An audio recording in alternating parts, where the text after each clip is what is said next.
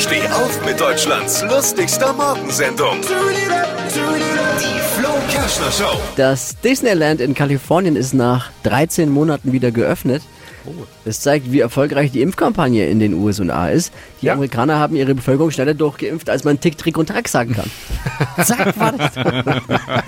Was hat Flo heute Morgen noch so erzählt? Jetzt neu. Alle Gags der Show in einem Podcast. Podcast Flo's Gags des Tages. Klick jetzt, hitradio n1.de.